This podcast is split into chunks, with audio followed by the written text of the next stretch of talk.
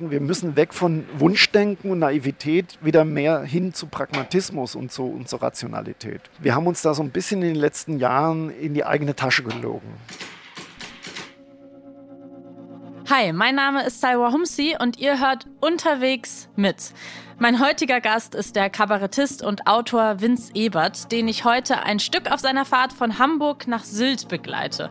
Da hat er nämlich heute Abend einen Auftritt in Sylt. Könnte also schlimmer sein.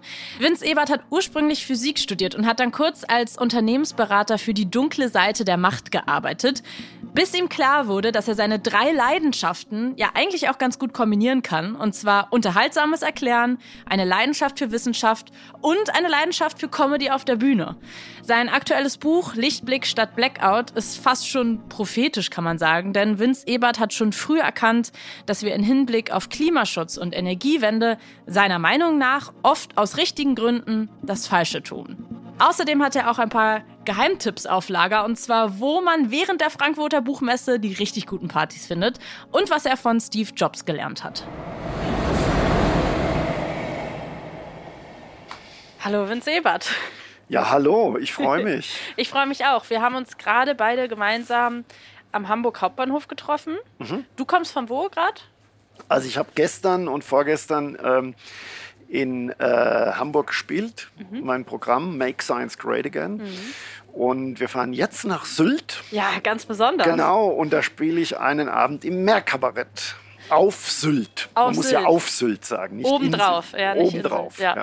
Äh, ich komme aus Ham äh, nicht aus Hamburg, aus Berlin und das ist wirklich eine Fahrt, da freue ich mich drauf. Ja. Weil das mal eine andere Strecke ist. Es ist aber schade, weil ich es natürlich nicht schaffe, mit dir nach Sylt zu fahren, weil ja. irgendwann muss ich wieder nach Berlin. Aber das ist natürlich beneidenswert, ja. kann ich mir vorstellen, auch für andere Kabarett Kabarettisten oder Musiker oder wer auch immer, wer durch ja. Deutschland tut, in Sylt mal zu spielen. Ja, ja, ja. also ich mache das ja, ich mache das ja schon seit bestimmt, das ist jetzt sechs oder siebte Mal. Mhm. Äh, meistens richtig im Sommer. Da ist es natürlich, wenn es knacke heiß ist und die Insel halt richtig voll ist. Mhm äh, ist Meerkabarett halt einfach toll. Meistens hänge ich dann auch noch ein paar Tage dran, nehme meine Frau mit. Äh, mhm. Das ist super. Äh, heute ist es wirklich nur ein Tag und morgen, morgen muss ich weiter. dann schon wieder weg. Okay. Ja. Und wie kann ich mir das vorstellen? Weil ich hätte jetzt nämlich genau gedacht, so Sylt, das ist eigentlich so ein für mich ein bisschen Nichtort im Sinne von, der lebt wirklich nur vom Tourismus. Es gibt natürlich Leute, die wohnen, ja. äh, leben auf Sylt, ja. aber das kann ich mir manchmal nicht so vorstellen, wenn du weißt, was ich meine. Das ist schon dann für die Touristen, die da sind, oder? Ja, natürlich. Okay. Ja, ja. Aber es gibt natürlich auch viele Insulaner. Also das mhm. ist, Sylt ist ja schon so ein eigener Mikrokosmos. Mhm. Die, die Insel bietet schon sehr, sehr viel und es ist eben nicht nur die Insel der Reichen und Schönen. Also da fahren halt auch ganz normal Familien hin und machen mhm. da Urlaub. Also das Klischee von Sylt ist natürlich so 80er Jahre, äh, wo die Leute mit Shampoos und Koks äh, sich mhm. da Partys gefeiert haben. Aber man kann es auch nett mit der und Familie diesen Sommer haben. haben sich ein paar Punker eingereiht. Mit dem neuen, in diesem Sommer haben sich ein paar Punker eingebaut. Ja, genau. Vielleicht sind ja noch ein paar gestrandet. Vielleicht ja, hast du ja ein paar Diversity. Bei deinem, bei Diversity nennt man das, glaube ich. Ja. Äh, ich weiß nicht. Ja, und du hast auf jeden Fall eine richtig volle Woche, weil du jetzt heute in Hamburg warst. Äh, genau. Gestern, heute ja. mit mir nach Sylt fährst und dann fährst du morgen Abend wieder nach Hause, nach Wien. Genau, nach Wien. Und dann geht's zur Frankfurter und Buchmesse. Dann geht's sofort ah, zur Frankfurter Buchmesse, äh, worauf ich mich wahnsinnig freue, äh, aus zwei Gründen, weil natürlich jetzt das zum ersten Mal wieder die Buchmesse in Präsenz ist mhm. nach drei Jahren. Ähm, was auch ein bisschen stressig ist, weil da natürlich viel los ist. Und mhm. natürlich, weil ich irgendwie mit meinem neuen Buch äh, da präsent bin. Lichtblick statt Blackout. Also habe da natürlich viele Termine mhm. und das freut mich sehr, weil man da natürlich ähm, ja, bin da auf, auf der ARD-Lesebühne und bei der Radiokulturnacht bei der ARD. Also es sind viele schöne Veranstaltungen und natürlich die Partys abends ganz äh, sind ganz wichtig. Und ja.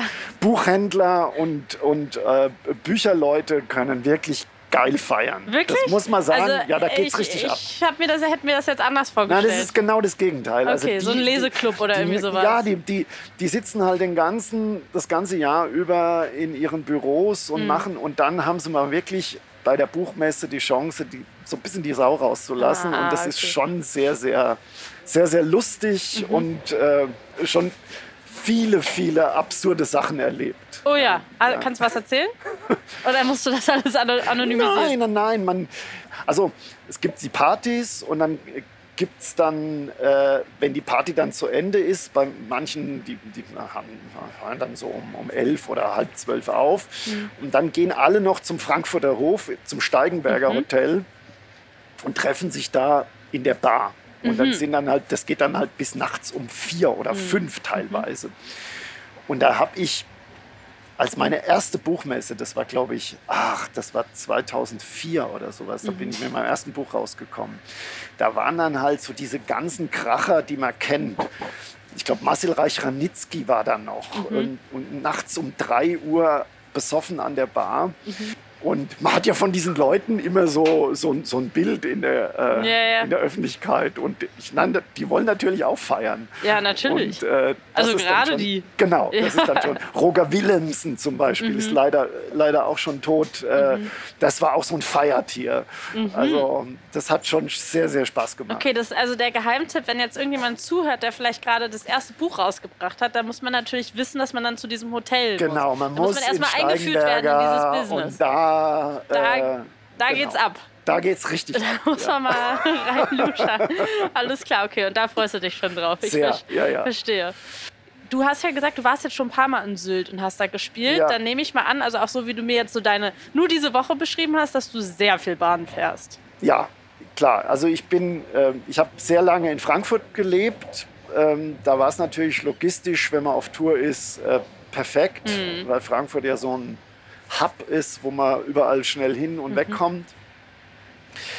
Damals bin ich noch viel Auto gefahren, weil ich damals so viele Requisiten dabei hatte äh, mit Tourbegleitung, dass es natürlich mhm. in die mhm. Bahn nicht gepasst hat. Was hattest du da für Requisiten dabei? Ähm, ich habe, äh, weil ich ja dieses Wissenschaftsthema habe mhm. ähm, und ähm, habe ich äh, einen, so einen riesengroßen Flatscreen gehabt, äh, mhm. den ich auf der Bühne aufgebaut habe, wo ich dann irgendwelche Bilder und Schaugrafiken ah, okay. gezeigt habe. Mhm. Und das kriegst du natürlich jetzt nicht irgendwie in ICE rein. Mhm. Da sind wir sehr viel mit dem Auto gefahren, weil ich auch einen Tourbegleiter noch dabei hatte.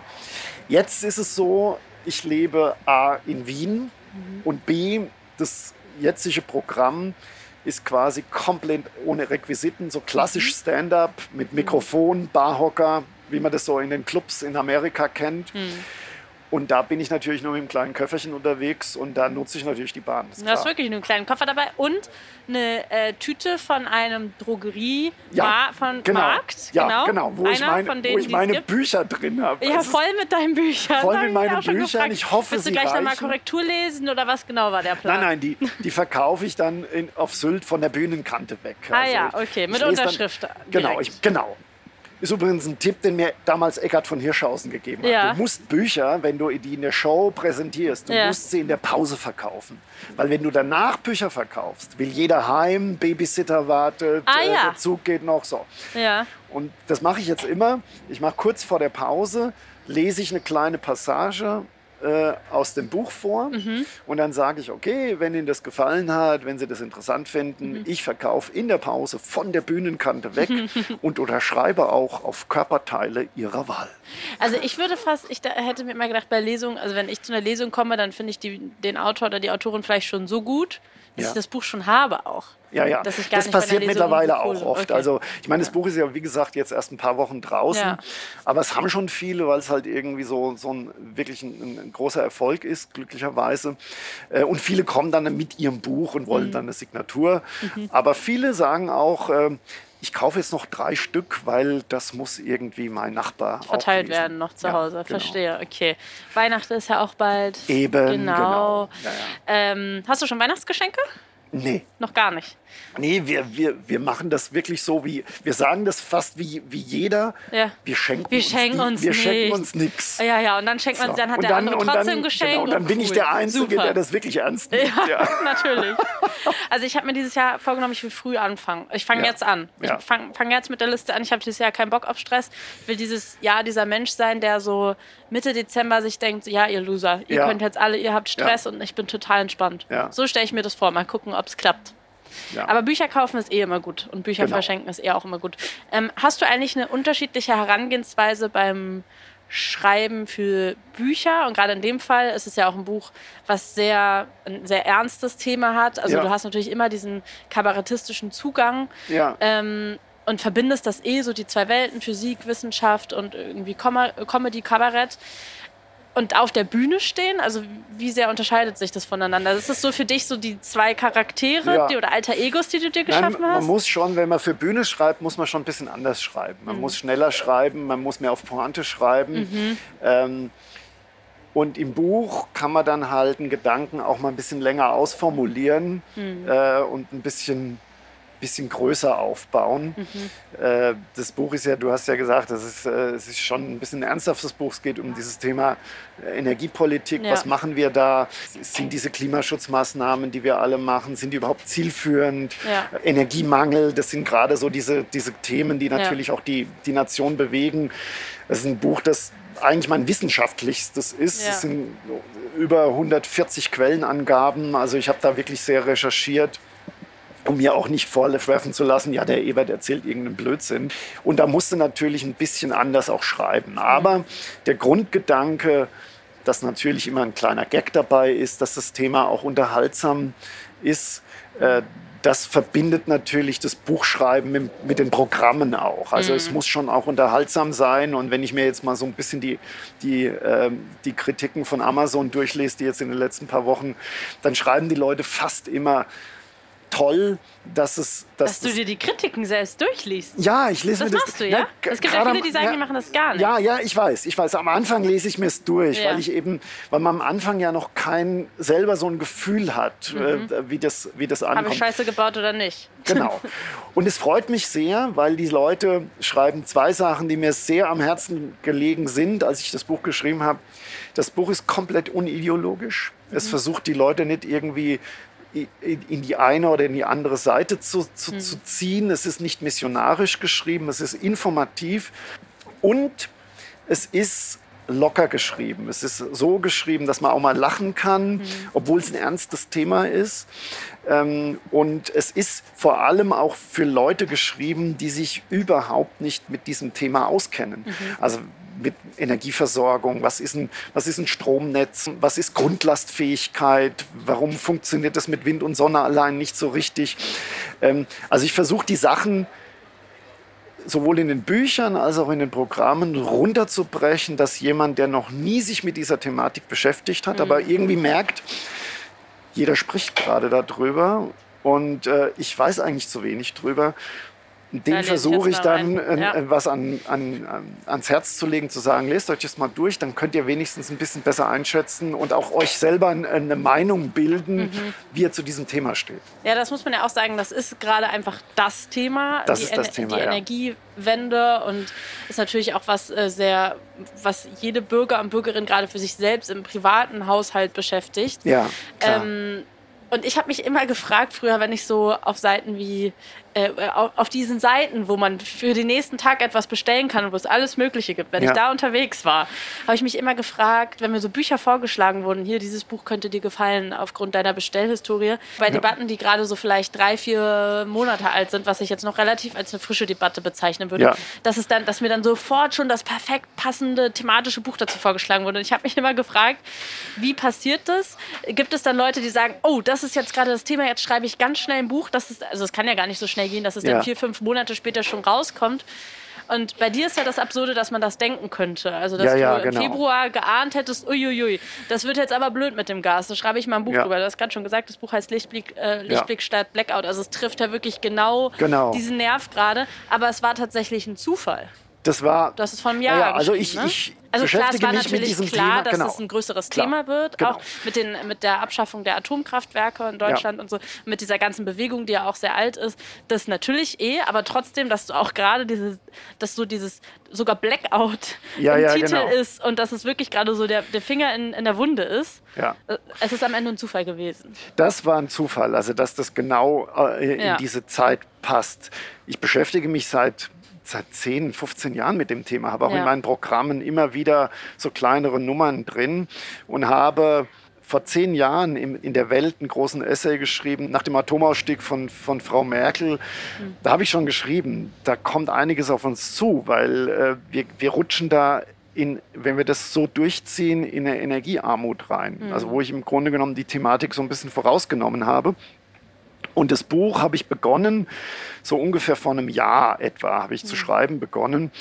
Und weil ich eben gesagt habe, naja, damals war noch Ukraine kein Thema, aber ich habe schon damals gedacht, dass der, der, unsere Stromversorgung wird so fragil werden in der nächsten Zeit, dass irgendein kleines Ereignis oder ein größeres dazu führen wird, mhm. dass wir vor einem immensen Problem stehen werden. Und dass das natürlich jetzt ein Ukraine-Krieg war, das hatte keiner voraussehen können. Aber mhm. wenn es Ukraine nicht gewesen wäre, dann wäre es vielleicht was anderes gewesen. Also das ist mir auch wichtig zu sagen, weil jeder jetzt gerne sagt, na ja, wir haben jetzt ein Stromproblem oder ein Gasproblem wegen Putin. Das stimmt natürlich, aber. Putin war nicht der Auslöser es war eher ein Katalysator. Mhm. Und die, die, die Dinge, die Fehler wurden schon lange vorher gemacht. Und äh, deswegen. Und es wurde ja auch lange vorher mit Nord Stream und Nord, Stream 2 vorgewarnt. Genau, also ja, ja, genau. Es war ja klar, und, mit wem man es da zu tun hat. Richtig. Und äh, das, äh, also ich glaube, das, das Buch liegt mir wirklich am Herzen und es, es trifft auch einen Nerv, äh, weil es ja ne, jetzt keine, keine Debatte ist, die die unter Fachleuten nicht geführt worden ist, mhm. sondern die ganzen Leute, also ich bin ja in dieser wissenschafts- und ingenieurstechnischen Community sehr, sehr verbandelt und, und habe da gute, ein gutes Netzwerk. Und wenn man sich halt mit Leuten von der Bundesnetzagentur unterhalten hat vor ein paar Jahren, also Leute oder Kraftwerktechniker, also Leute, die wirklich an der Front sind, dann haben die das Problem auch schon lange kommen sehen. Die mhm. wurden halt nur nicht so gehört. Ähm, und äh, jetzt kommt das halt massiv in die Öffentlichkeit und äh, deswegen, um es mal zynisch zu sagen, ich bin ja natürlich jetzt Kriegsgewinner. Also weil ich mit diesem Buch natürlich genau den, den Nerv treffe. Mir wäre es lieber, es wäre umgekehrt. Äh, wir hätten eine bessere Energieversorgung mhm. und das Buch würde sich nicht so gut verkaufen, aber äh, ja, so ist es halt. Wir sind jetzt schon voll im Thema. Ich würde sagen, lass uns noch kurz da bleiben, aber ich will auf jeden Dann, Fall auch noch mal mit dir ja. über Comedy sprechen. Absolut, ähm, ja. Aber lass uns da kurz mal bleiben, weil wir jetzt so viel über das Buch geredet haben, dass wir auch noch mal in die Tiefe gehen, worum ja. es wirklich konkret geht, weil deine These ist so ein bisschen, dass du sagst, ähm, zur Energiewende tun, ob wir möglicherweise diese Frage stellst, ähm, aus den richtigen Gründen das Falsche tun. Ja. Und ob wir, ob eine Anpassung an die Klimaveränderung nicht zielführender war, wäre, als der Versuch, genau diese zu verhindern. Ja. Das klingt jetzt vielleicht erstmal kompliziert. Magst du das mal erklären? Ja. Wie meinst du das? Also wie, wie wir tun aus den richtigen Gründen das Falsche? dass wir natürlich irgendwie äh, äh, Klimaschutz machen sollten oder müssen, äh, dass der Klimawandel an, an, uns vor Probleme stellen wird in der Zukunft, das ist ja unbestritten. Das, da bin ich viel zu sehr Physiker und Naturwissenschaftler, dass ich da irgendwie einen Zweifel oder sowas habe. Also das so. Ähm, aber es ist halt nun mal so, dass wir die Energiewende in Deutschland, jetzt mal lokal gesehen, dass die halt so, wie sie, wie sie, wie sie aufgebaut ist, einfach nicht funktioniert.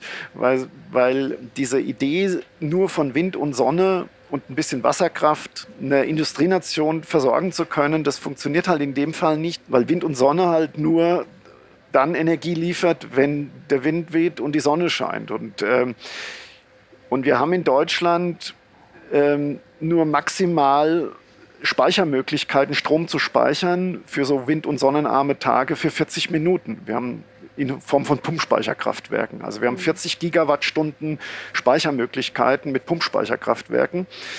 Und das zeigt irgendwie, dass wir da ein Problem haben, wenn wir sogenannte grundlastfähige Kraftwerke abschalten. Also die AKWs zum genau. Beispiel. Die dieses Grund, Jahr Grundlastfähige sind, sind ja. Kohle, ja. Kernkraft und Gas. Ja. Und die, die banale Wahrheit ist, wenn wir Kernkraftwerke abschalten, müssen wir an Wind- und Sonnenabendtagen äh, Kohlekraftwerke unter Volllast laufen lassen, was ja gerade auch so ein bisschen passiert. Wenn wir beides nicht wollen, brauchen wir Gaskraftwerke, die wir in der Form nicht haben und Gas ist gerade auch ein Problem. Das heißt also, wir rutschen da äh, aus guten Gründen, also wir wollten was Gutes, aber wir müssen uns eben auch mit der Realität auseinandersetzen. Ich glaub, Nein, danke, wir haben Dankeschön. alles. Ja. Also wir müssen uns da auch mit der Realität. Das Buch ist im Grunde genommen ein Weckruf zu sagen, wir müssen weg von Wunschdenken und Naivität wieder mehr hin zu Pragmatismus und zu, und zur Rationalität. Ja, wir haben uns da so ein bisschen in den letzten Jahren in die eigene Tasche gelogen. Was ja auch total interessant ist, dieses ähm, ganze AKW-Thema und die Atomkraft-Nein-Danke-Bewegung ist ja. ja. super stark auch in Deutschland ja. verwurzelt und wird auch sehr stark Total. mit Deutschland assoziiert, auch wenn man Europa und international guckt. Oder wenn man auf die anderen Länder in Europa schaut, dann setzen die schon lange, auch was den Klimawandel betrifft, genau. ähm, auf, äh, auf äh, Atomkraft. Ja, ja. Und also wie erklärst du dir das, dass das gerade in Deutschland auch so eine emotionalisierte Bewegung genau. ist? Also Deutschland ist eigentlich die einzige Industrienation, in der das Thema so emotional behandelt wird. Also natürlich gibt es auch in Frankreich eine Anti-AKW-Bewegung und in Amerika, ja, ja, aber das ist nie so kriegsentscheidend. Also das ist nie so emotional geführt und vor allem so mächtig. Ähm, aber woran und, äh, liegt das? Es ist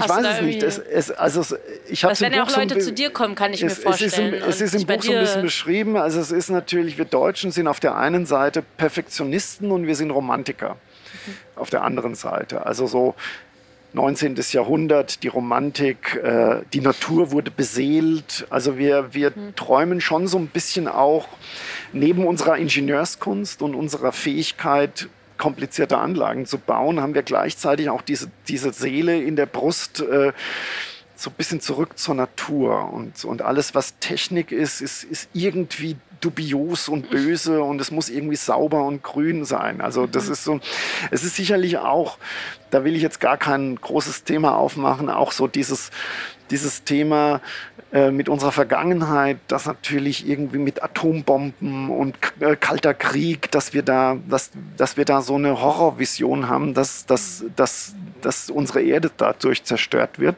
Was absurd ist, weil die modernen AKWs, äh, ist, man kann da gar keine Atombomben mitbauen und, und man kann sogar aus, dem, aus den, aus den, aus den äh, Endstoffen überhaupt kein Plutonium anreichern. Aber das ist wieder ein anderes technisches Thema. Jetzt ist es so, und das ist auch so ein bisschen die Kritik, auch ein bisschen die Kritik an der Klimabewegung. Es wird ja immer Follow the Science gesagt. Die sagen immer Follow the Science, wenn es um Klimawandel geht. Bin ich voll dabei. Und dann sagt der Weltklimarat, wir müssen auch Kernkraft ähm, in Erwägung ziehen, weil das ist einfach eine sehr, sehr gute Methode, emissionsarmen Strom zu produzieren. Kannst du das vielleicht einmal erklären für alle, die sich damit noch nicht so ausführlich ja. auseinandergesetzt haben? Warum ist es denn eine gute ja. Methode? Also ganz emissionsfrei genau. ist es ja ganz nicht. Ganz emissionsfrei, aber es ist von, von allen grundlastfähigen äh, ähm, Energieformen die emissionsfreiste oder emissionsärmste Methode. Kannst du einmal Energie kurz und einfach erklären, warum das so ist? Naja, weil wenn du, wenn du einen, einen Urankern spaltest, dann wird sehr viel Energie frei, aber halt kein CO2. So. Das heißt, du kannst im Grunde genommen sehr viel Energie erzeugen, ohne, wenn du Kohle verfeuerst, dann wird natürlich sehr viel CO2 frei. Bei Gas teilweise auch, nicht so mhm. viel, aber auch ähm, einigermaßen. So, das heißt also, es ist die, von diesen drei großen Formen die einzige Form, die weitgehend CO2-frei Bis ist. zu dem Punkt, wo genau. das AKW steht, fertig Genau, du musst natürlich ein AKW bauen, das hat natürlich, klar, genau. aber du musst ja auch ein, du musst auch ein, Wind, ein Windkraftrad ja. musst du bauen und wenn du da Beton produzierst, wird da auch CO2-frei. Das ob heißt das also, jetzt gleich, ob, ob, im gleichen Maße ist, weiß ich gerade nicht, aber... Naja, du, der Bau von, von, von, von Windkrafträdern ist sogar wenn du jetzt vergleichst, eine Terawattstunde Strom mit AKWs, mhm. eine Terawattstunde Strom mit, mit Windkrafträdern, äh, hast du natürlich bei Windkrafträdern einen wesentlich größeren Materialaufwand. Mhm. Also du brauchst ungefähr, ich habe es mal ausgerechnet, um ein Kernkraftwerk zu ersetzen, brauchst du etwa 2.000 bis 3.000 Windräder. Mhm. Und wenn du 2.000, 3.000 Windräder hast und den Betonbedarf hochrechnest, dann wird da natürlich auch viel CO2 verbraucht. Mhm. Aber genau, und deswegen hat der Weltklimarat eben auch gesagt, ähm, Kernenergie ist ein wichtiger Baustein, um äh, die CO2-Emissionen runterzudrücken, weil natürlich nicht nur in Deutschland, sondern im Gegenteil, auch, auch weltweit China, Indien, Pakistan, Bangladesch, die großen, großen Schwellenländer, die jetzt so langsam aufkommen, die haben natürlich einen riesen Energiehunger. Die, die kommen jetzt, die sind jetzt in einer Phase wie wir in der Nachkriegszeit. Also die, die, die kommen jetzt so langsam an ein Wohlstandslevel, wo, sie, wo sich ein Bauer zum ersten Mal was weiß ich, eine Reise leisten kann oder seine Kinder ähm, zur Universität schicken kann. Das heißt, die wollen natürlich an diesem Wohlstand teilhaben. Und Wohlstand bedeutet automatisch Energiebedarf. Und diesen Energiebedarf, den müssen wir natürlich irgendwie decken. Und dann, deswegen sagt der Klima, Weltklimarat auch, das ist halt mit Kernenergie ein Baustein, wo wir das machen können. Mhm. Und dieselben Leute, die bei Follow the Science dann eben sagen, ja, wir, wir müssen der Wissenschaft folgen, sagen in dem Fall, nee, also wenn das der Welt, also wenn das jetzt uns nicht in den Kram passt, dann wollen wir diese Science wollen wir nicht. Und das ist so ein bisschen diese Doppelmoral. Ja, das ist jetzt natürlich auch ein bisschen naja, naja, das, äh, sehr zugespitzt. Also dieses, klar. das passt uns da jetzt so nicht in den Kram. Genau. Also genau wie du gesagt hast, das hat ja auch eine Historie, warum klar. das gerade in Deutschland so emotionalisiert ist. Total. Und es gibt ja auch viele Gründe, die gleichzeitig natürlich. auch dagegen also, sprechen. Genau, ich, ich sage, es ist auch ein Buch, wo ich, wo ich sage, wer, äh, man kann, es gibt gute Gründe auch dagegen dagegen zu sein. Mhm. Und ich bin auch keiner, der sagt, du musst da dafür sein. Aber ähm, muss halt irgendwie das, das Abwägen von Chancen und, und, und, und Risiken ist es meiner Meinung nach so, dass uns da nichts anderes eigentlich übrig bleibt. Also jetzt vielleicht wir in Deutschland können das irgendwie noch anders hinkriegen, die wohlhabenden Länder. Aber wenn man den Blick nach außen wirft und sagt, wie wollen die, die großen Schwellenländer ihren Energiehunger stillen. Und wie kriegen wir die weg? Ich finde, das fängt auch bei so kleinen Sachen an, also jetzt mal äh, unabhängig davon, wenn man sich den CO2-Verbrauch äh, weltweit anschaut und sieht, wie klein immer noch der Anteil von Deutschland ja, ist, ja, was ja. es nicht irrelevant macht, hier zu sagen, wir müssen schnell was ändern. Aber natürlich ist es, wenn wir jetzt sagen, wir sind bis 230 oder bis sonst wann äh, auf einer neutralen Ebene, dann ist es immer noch sehr ernüchternd, wenn man schaut, wenn man es irgendwie mit Ländern wie China oder USA genau. oder sonst was ähm, vergleicht. Also deswegen und, ist und ich finde, das fängt bei so kleinen Sachen an, was wahrscheinlich jeder auch kennt aus dem Urlaub ohne sich da jetzt so in die Tiefe äh, auseinanderzusetzen, wenn man mal in ein anderes Land in Europa fährt und sieht, wie viel Plastikverbrauch da zum genau. Beispiel ist, dass ja, der. Müll nicht getrennt wird, da hat man schon das Gefühl, dass wir hier in Deutschland eigentlich relativ weit schon sind und ja. dass es ja auch schon lange etabliert ist, so Sachen wie ein Pfandsystem. Das klingt alles so banal und da merkt man, boah, okay, krass, das ist ein richtiger Reality-Check. Und mit Total. diesem Blick nochmal, das ist ja auch eine Frage, die du in dem Buch stellst, was passiert eigentlich, wenn wir dieses Paris-Ziel, 1,5 Grad, 2 Grad, wenn wir das nicht einhalten können? Ja. Was passiert denn dann? Wir werden es nicht einhalten können. Also das ist jetzt nicht meine These, sondern ich habe mich da sehr lange auch mit dem äh, Direktor vom Max-Planck-Institut äh, für Metrologie in Hamburg unterhalten, einer der Leitautoren vom Weltklimarat, der hat gesagt, naja, wir werden die, die, die Ziele wahrscheinlich reißen, ziemlich sicher. Das heißt, wir, wir, wir können natürlich versuchen, klimaneutrale Technologien zu entwickeln, was auch Sinn macht, aber wir müssen uns massiv mit Anpassungsmaßnahmen beschäftigen, weil du musst davon ausgehen, wenn du, wenn du, wenn du alles Geld, das du hast, in einen Klimaschutz steckst, der versucht, mit allen Mitteln die CO2-Emissionen zu reduzieren, aber das ist eben schwer möglich. Dann hast du dieses Geld nicht zur Verfügung, um zum Beispiel Anpassungsmaßnahmen vorzunehmen. Das heißt, wir brauchen da eine Balance zu sagen, wo macht es Sinn, das Geld in Klimaschutz auszugeben und wo macht es Sinn, das Geld zu verwenden, um Anpassungsmaßnahmen vorzunehmen. Ich gebe dir ein Beispiel.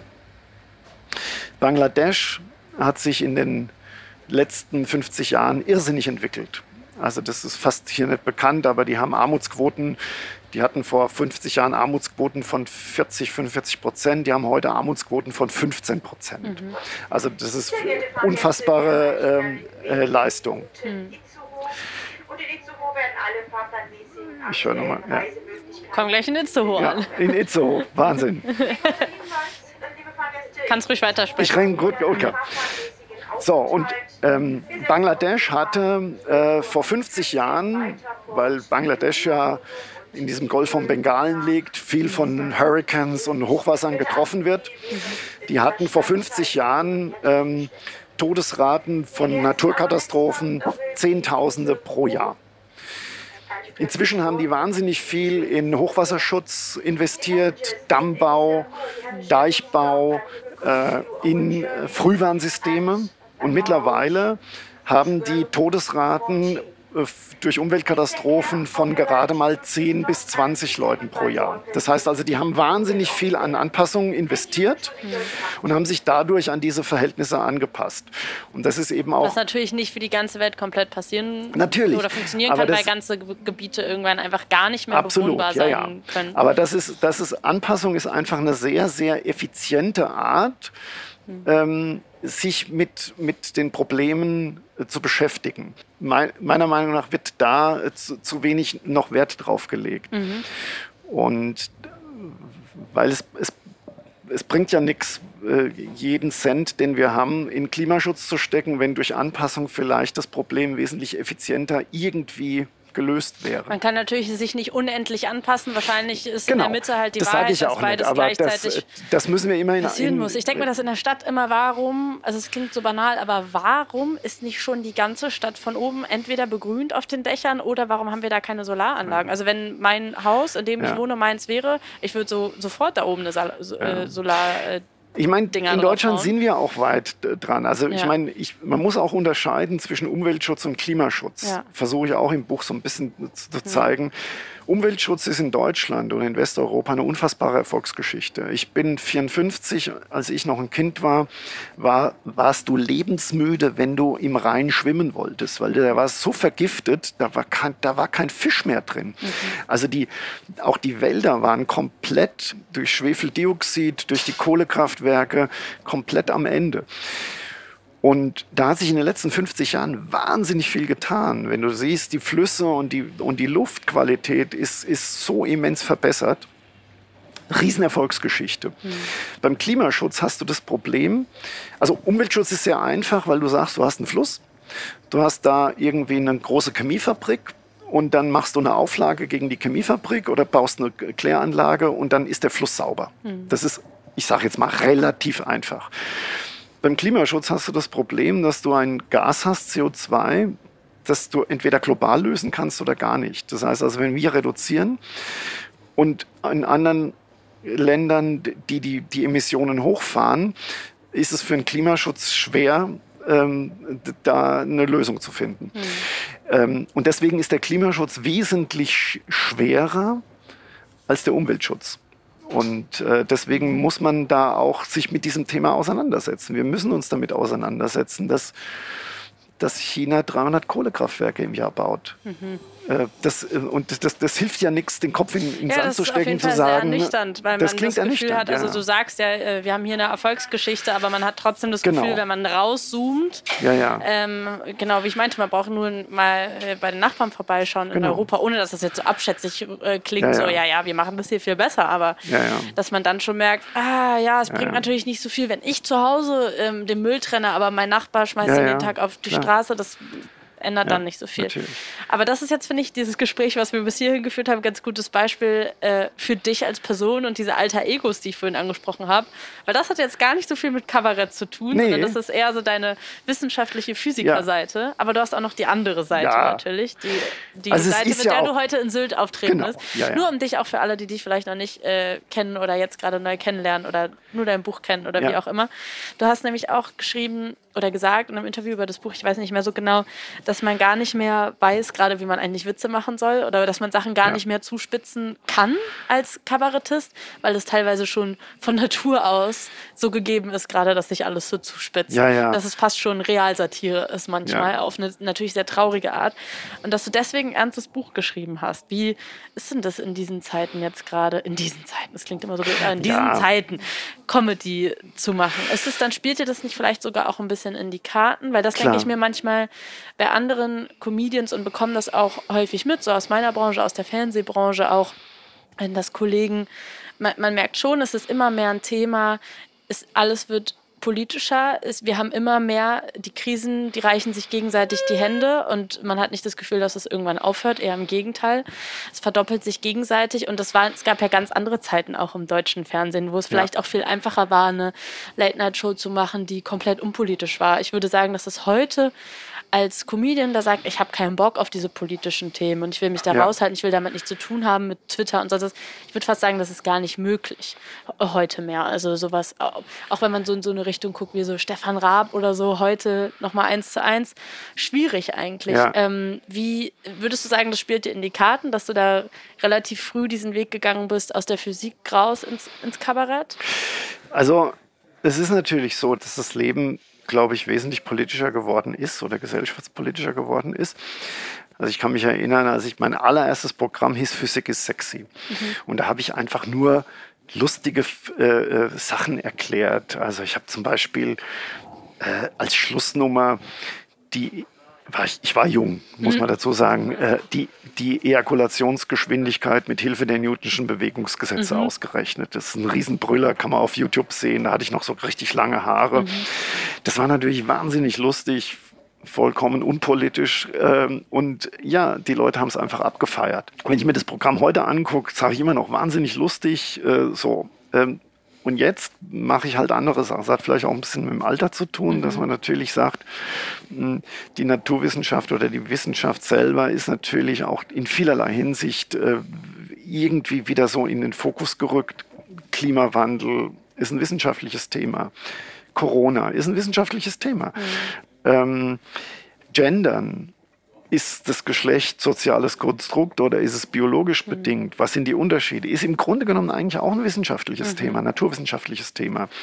Und das macht mir eigentlich auch Spaß. Insofern spielt es mir auch so ein bisschen in die Karten, dass ich sage, ich gehe es von dieser, von dieser wissenschaftlichen Sicht aus und mache trotzdem Programme, die eigentlich politisch sind, mhm. aber ich bleibe trotzdem in dieser, in dieser Rolle des Naturwissenschaftlers, der natürlich auch viele Dinge dann erklärt und auch lustig erklärt. Mhm. Also das ist... Ähm, äh, das, das ist überhaupt keine, kein, kein Thema. Also die Programme, die ich mache, sind, die Leute können wirklich viel lachen, aber ähm, trotzdem nehmen sie auch ein bisschen was mit und, mhm. und haben einen Aha-Effekt. Aber du hast vollkommen recht, dadurch, dass die Themen teilweise so, ja, so politisch korrekt teilweise werden, äh, ist es natürlich immer eine Gratwanderung, dass man dann irgendwie so, ach, der alte weiße Mann macht jetzt einen Gag über, was weiß ich, Gendern oder so. Mache ich mhm. nicht. Aber trotzdem ne nehme ich das Thema auf und versuche zu erklären, was ist denn eigentlich biologisch, was ist, was ist, was ist gesellschaftlich. Mhm.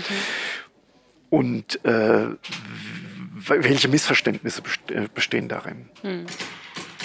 Was ich auch spannend finde bei dir ist, dass du ähm, den Weg andersrum gegangen bist. Also ich glaube, wenn jemand sagt, ich studiere Physik und ich ziehe das hier richtig durch und ich bin ausgebildeter Physiker, äh, danach noch zu sagen, ich, ich mache Comedy, ja. ist schon ein schräger Weg, kann das man schon schräger, sagen. Also du hast auch genau. selber irgendwann mal über dein, deine Biografie gesagt, äh, äh, deine Karriere, dass sie kurvig und unberechenbar ja, ist. Ja, ja. Und das finde ich irgendwie eine ganz schöne Geschichte. Vielleicht kannst du das nochmal erzählen, wie sich das so, wie sich dein Weg so ergeben hat. Und dann zwischendrin warst du nämlich auch noch Unternehmensberater. Ja, da, ja. Ich, Dunkle Seite der Macht. Hatte, ja. wirklich. Und dann bist du hier auf diesem DB-Sessel gelandet. Ja, also wie ist ich das habe, passiert? Ähm, ich habe Physik studiert, weil ich gedacht habe, also das ist mir immer leicht gefallen. Ich fand es nach wie vor auch ein tolles Studium, weil man halt irgendwie wirklich so sehr allgemein lernt, so ein bisschen wie die Welt funktioniert. Mhm. Dann habe ich aber relativ schnell in meiner Diplomarbeit gemerkt, da war es wirklich so, wirklich der Klassiker, im, im, dunklen Kellerlabor gesessen, da bei Laserlicht irgendwelche Kristallsysteme untersucht, über die weltweit gerade mal 20, 30 Leute Bescheid wussten. Mhm. Zum Schluss kam irgendwie raus, dass nichts rauskam. So funktioniert Forschung halt oftmals. Und da habe ich gemerkt, nee, das ist eigentlich nicht so meine Welt. Und dann habe ich gesagt, okay, ich muss da raus. Ich will dann in die freie Wirtschaft. Dann habe ich, äh, dann kam diese Unternehmensberatung an. Äh, habe ich sehr viel so IT-Sachen gemacht, habe halt Computer programmiert, weil die da, ich mache dann im, im, Programm auch auf das Gag, äh, den Gag äh, als Physiker, als Unternehmensberater, verstehst du als Physiker genauso wenig wie ein BWLer auch, äh, mhm. dafür in der Hälfte der Zeit. Mhm. Und Physiker werden tatsächlich sehr gerne in diesen Beratungsunternehmen genommen, weil sie hart arbeiten können, weil sie programmieren können, weil sie strukturiert denken können. Dann habe ich das drei Jahre gemacht, das hat mir dann aber auch nicht gefallen und dann habe ich da gekündigt Ähm, und du hast, glaube ich, wenn ich das richtig gelesen habe, in deinem PowerPoint-Präsentation entdeckt, dass du ein genau. kabarettistisches Talent, hast. Und das finde ich irgendwie, da musste ich dran denken, das ist jetzt wahrscheinlich nicht so dein soziales Medium. Auf TikTok ist es tatsächlich ein Riesending. Das, das ist ja eigentlich ein Comedy-Medium. Ja, ja. Mittlerweile gibt es natürlich auch ernste Inhalte und so und auch ganz viel Quatsch eh. Ähm, aber da gibt es so eine Reihe, also wie so ein Format, was Leute dann quasi für sich adoptieren, äh, adaptieren, wie sie sich so mit dem Laptop hinstellen und so eine PowerPoint-Präsentation ja. Machen, die aber total gaggig ist. Also ja. zum Beispiel habe ich letztens eine gesehen, wo eine Frau so super nüchtern äh, eine Strichliste gemacht hat, wie häufig sie in welchem Quartal geweint hat und aus welchen Gründen. Ja. Und dann hat sie das quasi Quartal für Quartal äh, verglichen und so weiter. Deswegen fand ich das witzig, als ich das bei dir gelesen habe mit den PowerPoint-Präsentationen, weil ich, ich, glaube, it's a thing. Ich glaube, das, ja, genau. Vielleicht ja. sollte ich bei TikTok einsteigen. Vielleicht, das ist, ja, wieso denn nicht? Nein, aber das, das, das Absurde ist ja, dass du da, ich, hat, ich war damals Ende 20, Unternehmensberater, dann waren Leute vor mir gesessen, die waren seit 30 Jahren im Job mhm. und du musstest da präsentieren, musstest da in der großen Checker. Und das war irgendwie, das hatte ich damals, das war eine absurde Situation.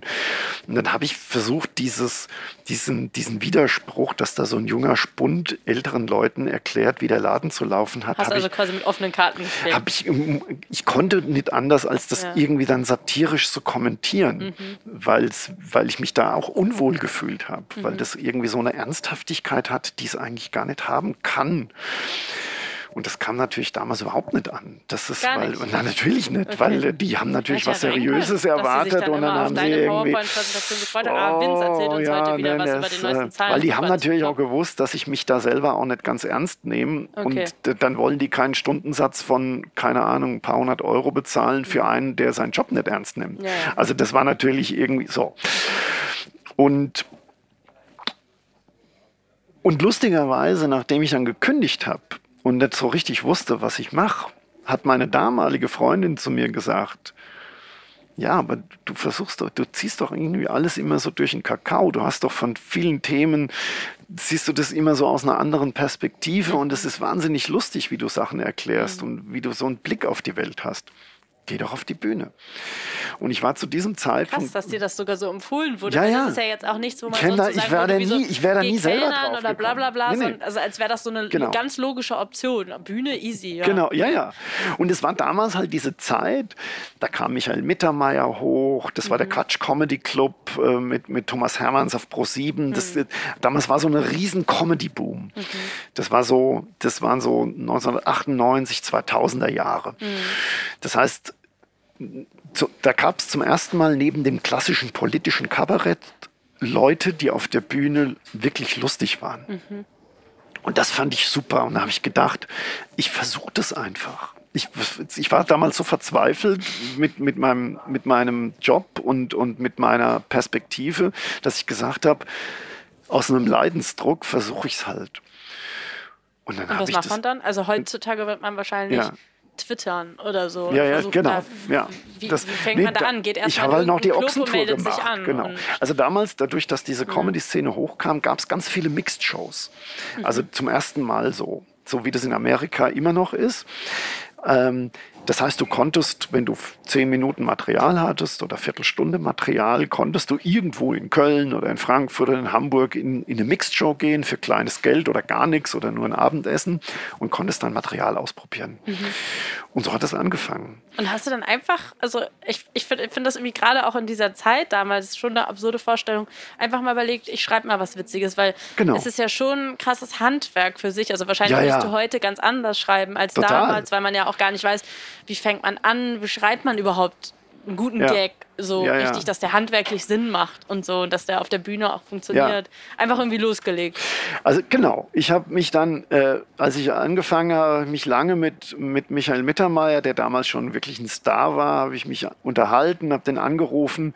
Damals stand er wirklich noch im Telefonbuch. Ach, das hast du wirklich einfach so Ja, genau. Absurd, kann man sich heute gar nicht so, Ja, ja, genau. Dann hast du ihn angerufen Da habe ich ihn gesagt, angerufen und habe gesagt, du, wie macht man das? Und dann hat er gemeint... Dann hat er sich das auch angehört? Ja, ja, und dann Krass. haben wir, also wir haben immer noch Kontakt, also immer absurd. wieder, mal wieder. Ja, ja. Und, ähm, und dann hat er gesagt, du, da gibt es irgendwie keine, keine, äh, kein Rezept für. Mhm.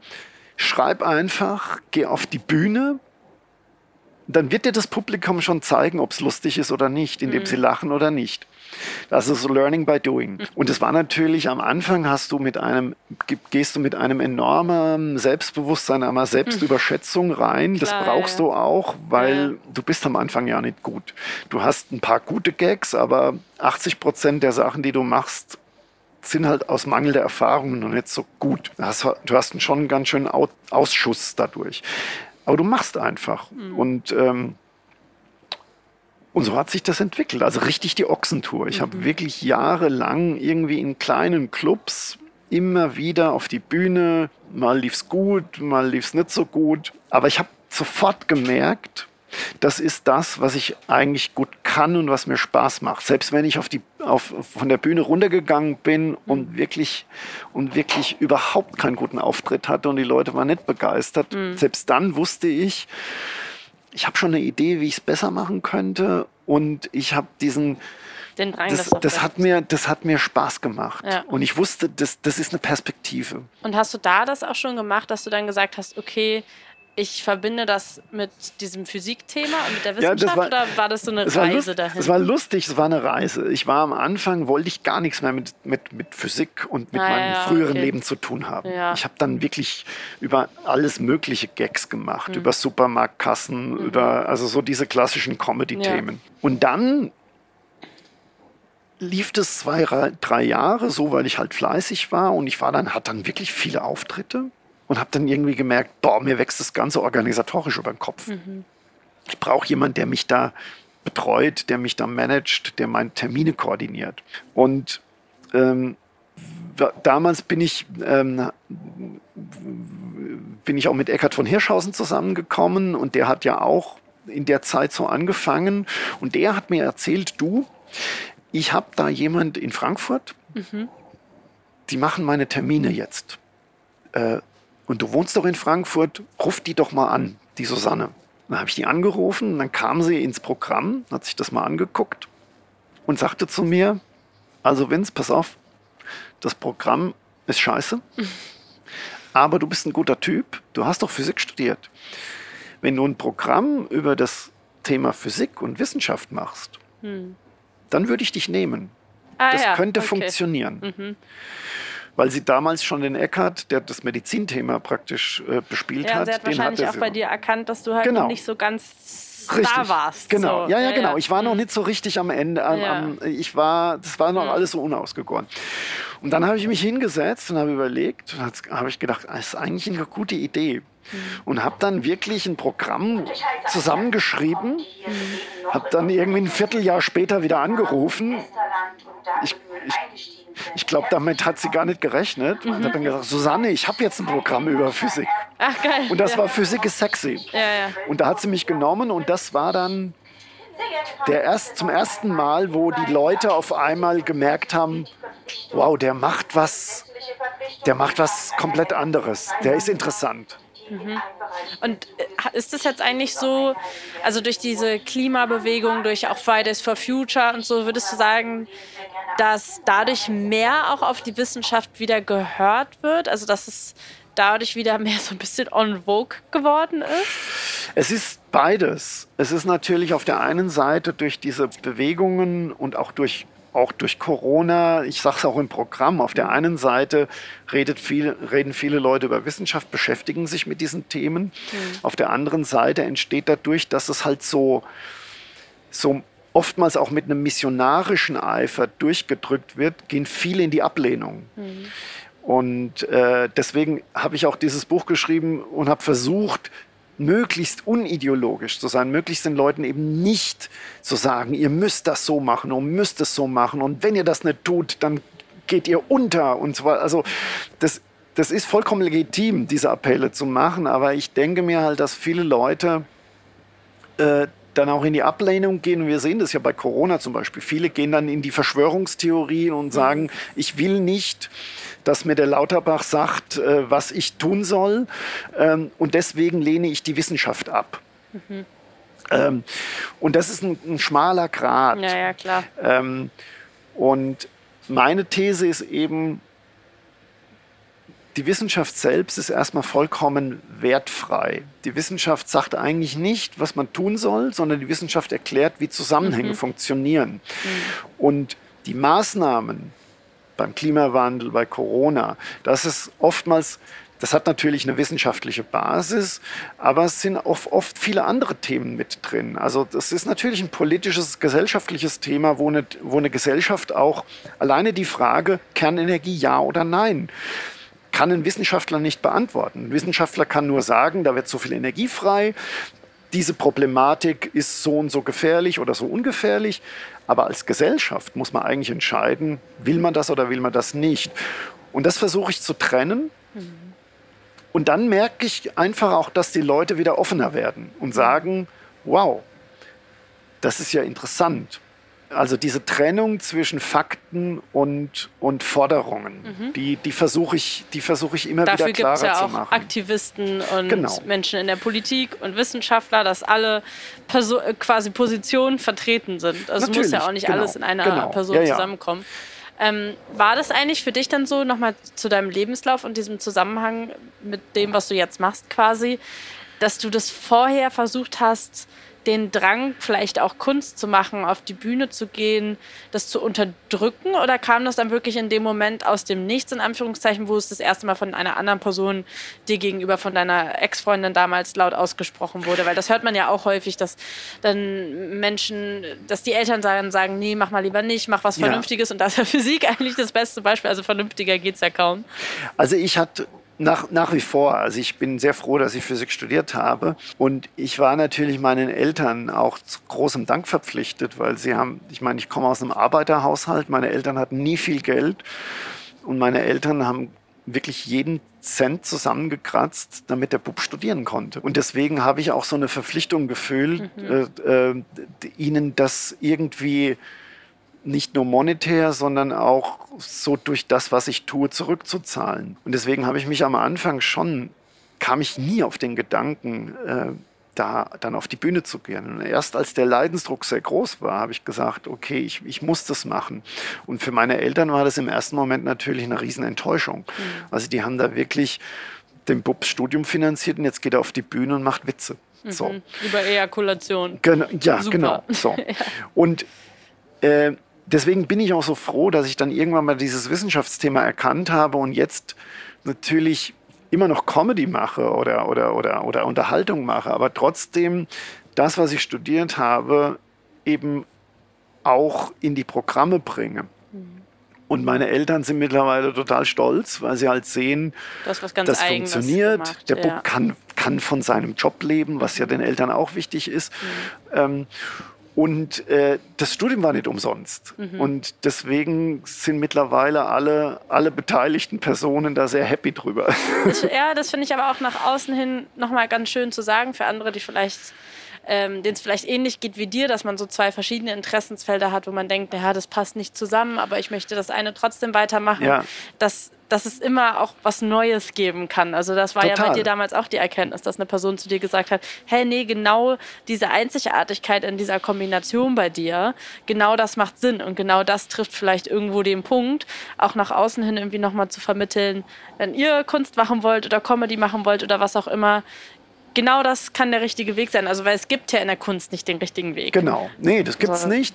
Also es gibt von, äh, von Steve Jobs äh, der hat, als der noch gelebt hat natürlich, äh, hat er irgendwie, ich glaube vor Stanford-Absolventen, hat er dann eine Rede gehalten. Das ist ja in Amerika immer Tradition, wenn die, dass irgendjemand Berühmtes auf die Bühne geht und denen so ein bisschen eine Lebensweisheit mit ja, auf den Weg geht. Und seine Rede hieß Connecting the Dots, weil er gesagt hat, ihr habt ein paar Punkte in eurem Leben, ihr mhm. könnt das und das und das. Und wenn ihr es hinkriegt, diese Sachen, die ihr könnt oder die euch Spaß machen, die miteinander zu verbinden, dann entsteht teilweise was komplett Neues. Und dann seid ihr original. Und bei mir hat das trifft es total zu. Ich war, ich habe, mir macht Spaß, Leute zum Lachen zu bringen, zu inspirieren, aber mir macht gleichzeitig auch die Physik, die Naturwissenschaft Spaß. Mhm. Und diese Verbindung, die habe ich irgendwie geschafft für mich. Und ich glaube, ich bin mir ganz sicher, dass jeder, auch wenn er denkt, ich kann eigentlich nichts, dass jeder ein paar mhm. Punkte hat, wo er sagt, das macht mir Spaß, da mhm. habe ich eine Leidenschaft für. Das kann ich gut, dass es eine Möglichkeit gibt, diese Sachen miteinander zu verbinden. Und dann entsteht was, was, was wirklich interessant ist. Mhm. Das finde ich ein sehr schönes Fazit zum Schluss. Eher quasi eine, eine private Lebensweisheit ja. vielleicht. Und vielleicht, um nochmal ins weniger Private zu gehen, äh, zum Abschluss auch ähm, passend zu deinem Buch. Gibt es etwas, was du Leuten mit auf den Weg geben würdest, die sagen, ähm, der Leidensdruck ist gerade so hoch, ich, ich, auch wenn ich das Gespräch jetzt nochmal anhöre, ich möchte irgendwas verändern, ich möchte irgendwas dazu beitragen, dass diese, dieser ganze Druck, der auf der Welt gerade lastet, dass ich, dass ich etwas zur Verbesserung der, der Weltsituation quasi beitragen kann, auch was den Klimawandel betrifft. Was wären dann so drei Tipps, die du geben Oh, das ist, das ist jetzt schwierig. Also zum ersten Mal, gebt keine Verantwortung ab. Also wir, wir sagen ja jetzt irgendwie, wir Deutschen sind da vielleicht, ich habe ein Jahr in Amerika gelebt und das ist natürlich ein hartes Leben, weil man in New York gerade, weil da jeder um sein Überleben kämpft, weil das so eine teure Stadt ist. Aber in Amerika dadurch, dass es irgendwie keine Sozialsysteme gibt, äh, dass die Politik auch irgendwo weit irgendwo in Washington sitzt, versuchen sich die Leute irgendwie selber zurechtzukommen. Versuchen, also da, wird, da werden die Leute wälzen ihre Probleme nicht auf irgendwelche anderen Sachen ab. Da ist viel mehr Eigenverantwortung da. Und das würde ich mir in Deutschland auch ein bisschen mehr wünschen, dass man eben nicht immer nur sagt, die Politik muss jetzt das tun, der muss jetzt das tun, sondern fragt euch, was kann ich selber dafür machen, ohne dass jetzt irgendwie jemand... Ja, den Fahrschein, den hast du an, richtig? Ja, jetzt werden wir zum Abschluss des Gesprächs auch mal kontrolliert. Ach, du hast ihn sogar da liegen. Ja, ah, ich perfekt. Da. Gut, danke schön. Dankeschön. Ja. Keine Verantwortung abgeben. Genau. Zu sagen, bevor ich jetzt von der Politik was fordere oder von dem was fordere, der muss das jetzt mhm. erledigen, der muss das jetzt machen oder die müssen jetzt dafür verantworten, mhm. sagen, okay, was, was kann ich machen? Mhm. Was, also sich die Verantwortung, die Eigenverantwortung wieder zurückzuholen und zu sagen, dass das, was ich kontrollieren kann, das kann ich kontrollieren. Und vor allem, es gibt, glaube ich, bei den anonymen Alkoholikern so ein schöner mhm. Spruch, Gott gebe mir die, ähm, die Weisheit, das zu verändern, was ich verändern kann. Und die, die Gelassenheit, das äh, zu lassen, was ich nicht verändern kann. Und das eine vom anderen zu unterscheiden. Mhm. Also, und das ist vielleicht ein, ein guter Lebenstipp. Vielen Dank, Vince Ebert. Dann wünsche ich dir ähm, eine gute Zeit in Sylt. Ja. Einen Tag hast du ja zumindest. Auf Sylt heißt Auf es. Sylt. Du musst auf jetzt, Sylt sagen. Wenn du, wenn du, obendrauf auf Sylt. Wenn du auf Sylt in Sylt sagst, dann, dann kommt sofort Stress. ein Insulaner Da bin ich sagt, direkt nicht mehr ja. auf Sylt. Vielen Dank, Vince. Gerne. Ich hoffe sehr, diese Folge mit Vince Ebert hat euch gefallen und Spaß gemacht. Dann könnt ihr diesen Podcast sehr gerne unterstützen, indem ihr ihn teilt auf Social Media oder mit euren Freunden und Freundinnen. Ihr könnt ihn auch sehr gerne liken und bewerten. Darüber würden wir uns sehr freuen. Die nächste Folge von Unterwegs mit, die kommt in 14 Tagen.